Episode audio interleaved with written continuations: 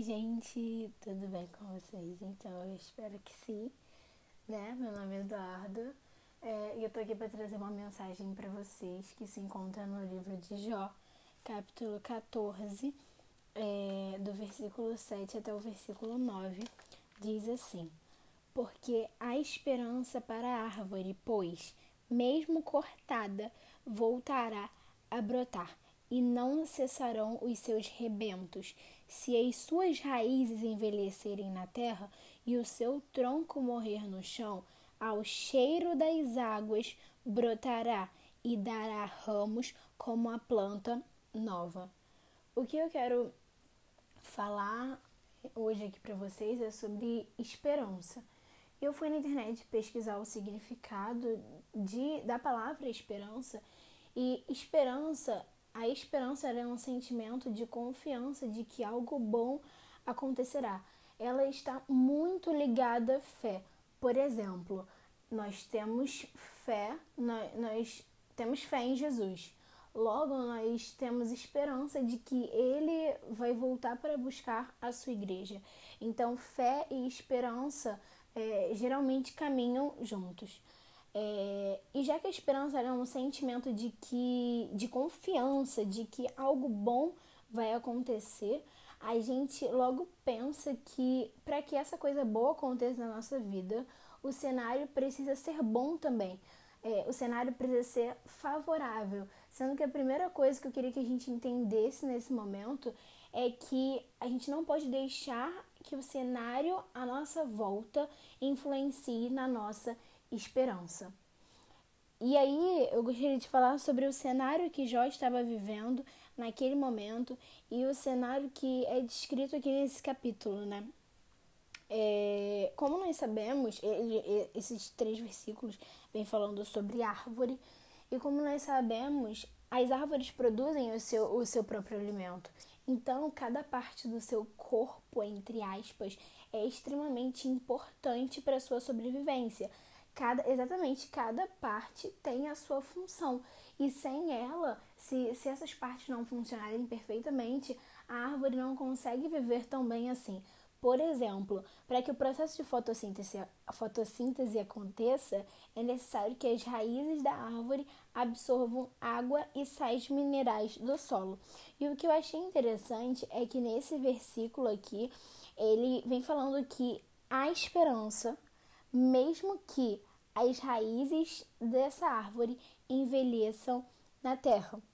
E mesmo assim, se essas raízes envelhecerem na terra e o tronco for cortado ao cheiro das águas, essa árvore vai voltar a ter vida e vai continuar dando frutos e frutos como se fosse uma árvore nova. E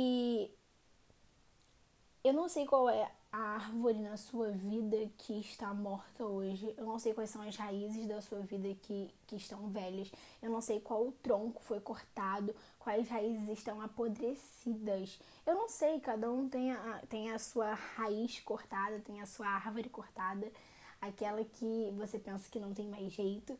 Mas ainda que o cenário mostre ao contrário, ainda que as pessoas digam que não tem mais jeito, ainda que você mesma diga para para você que não tem mais jeito, que não tem mais solução, é, a esperança, porque eu acredito que Deus tem poder suficiente para no tempo certo transformar esse deserto em jardins maravilhosos como nunca vistos antes.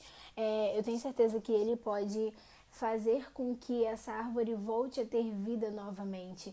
Mas eu não sei qual árvore que está morta e que você vê que não existe mais esperança, mas Deus está dizendo que há esperança, ainda que tudo diga que não, ainda que tudo mostre que não vai dar certo, que não tem mais jeito, Deus diz que há esperança para nós.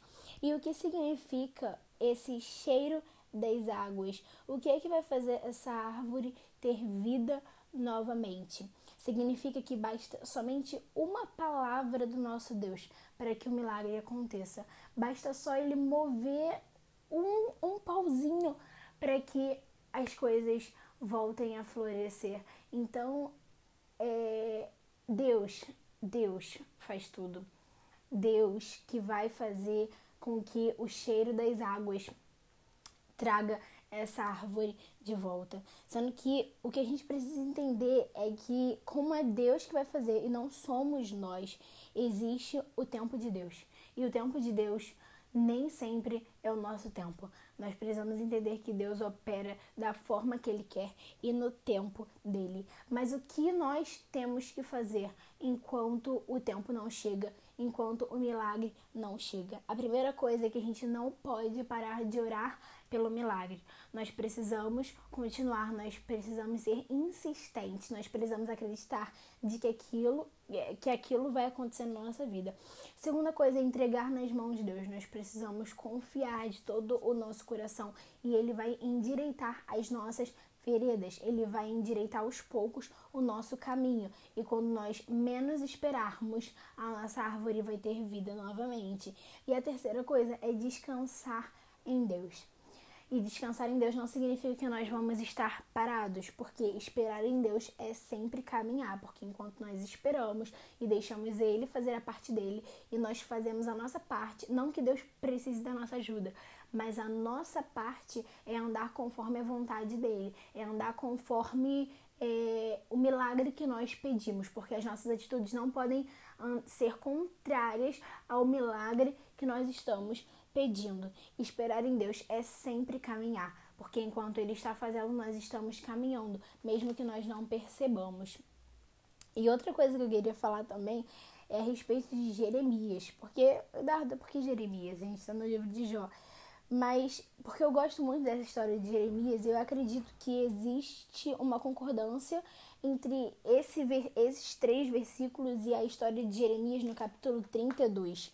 Nesse capítulo, Deus diz para Jeremias comprar um campo em Anatote, que naquele lugar ainda se comprariam casas, campos e vinhas.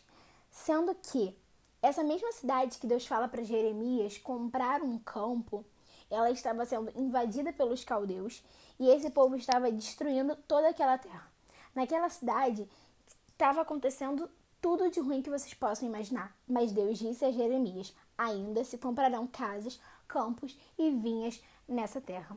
E aconteceu tudo de ruim. Teve morte, fome, peste naquela cidade, aconteceu tudo. Aquela cidade foi totalmente destruída. Mas Jeremias tinha esperança no seu Deus, porque ele sabia que o mesmo que prometeu para ele, que ainda se comprarão campos, terras e vinhas naquele lugar, era fiel para cumprir tudo aquilo que ele tinha prometido. E eu queria é, terminar falando sobre e dará é, é o versículo é o final do versículo, né? Desse que a gente leu. E dará ramos como a planta nova. O que eu entendo é, com essa parte é que aquilo que parecia ser impossível de acontecer é, aos nossos olhos, aos olhos humanos, porque nós sabemos que nada é impossível para Deus, vai se tornar impossível de acreditar quando aquilo acontecer de tão bom que vai ser, porque o que Deus tem preparado para nós é muito mais do que nós pedimos ou pensamos. E assim como Deus mudou completamente a história de Jó e deu para ele tudo em dobro, tudo é muito mais do que aquilo que ele tinha. Eu acredito que Deus pode fazer isso na nossa vida hoje. Nós estamos pedindo um milagre e Deus pode fazer muito além do que nós estamos pedindo ou pensando. O cenário mostrava para Jeremias que não tinha mais jeito, mas Deus disse: há esperança. O cenário mostrava também para Marta e Maria, quando viu Lázaro morto, já fazia quatro dias e seu corpo não cheirava bem. Jesus disse: Lázaro, venha para fora.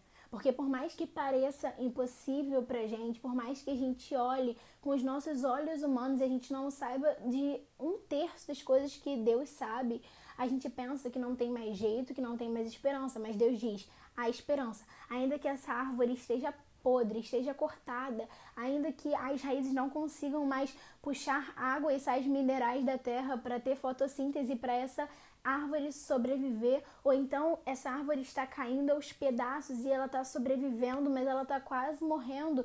Não importa o cenário que nós estamos vivendo. Nós não podemos olhar para o cenário, mas nós temos que olhar para aquele que nos prometeu e que é fiel para cumprir todas as suas promessas. E ainda que você diga para você mesmo que a sua família não tem mais jeito, que a sua saúde mental não tem mais jeito, que o seu futuro não tem mais jeito, que nada na sua vida tem mais jeito, Deus diz hoje para as nossas vidas que há esperança e nós temos que ter a nossa esperança nele, porque não há nada impossível para o nosso Deus. Então que a gente possa meditar nessa palavra e ter sempre esperança no nosso Deus, porque ele há de fazer muito além do que nós pedimos ou pensamos.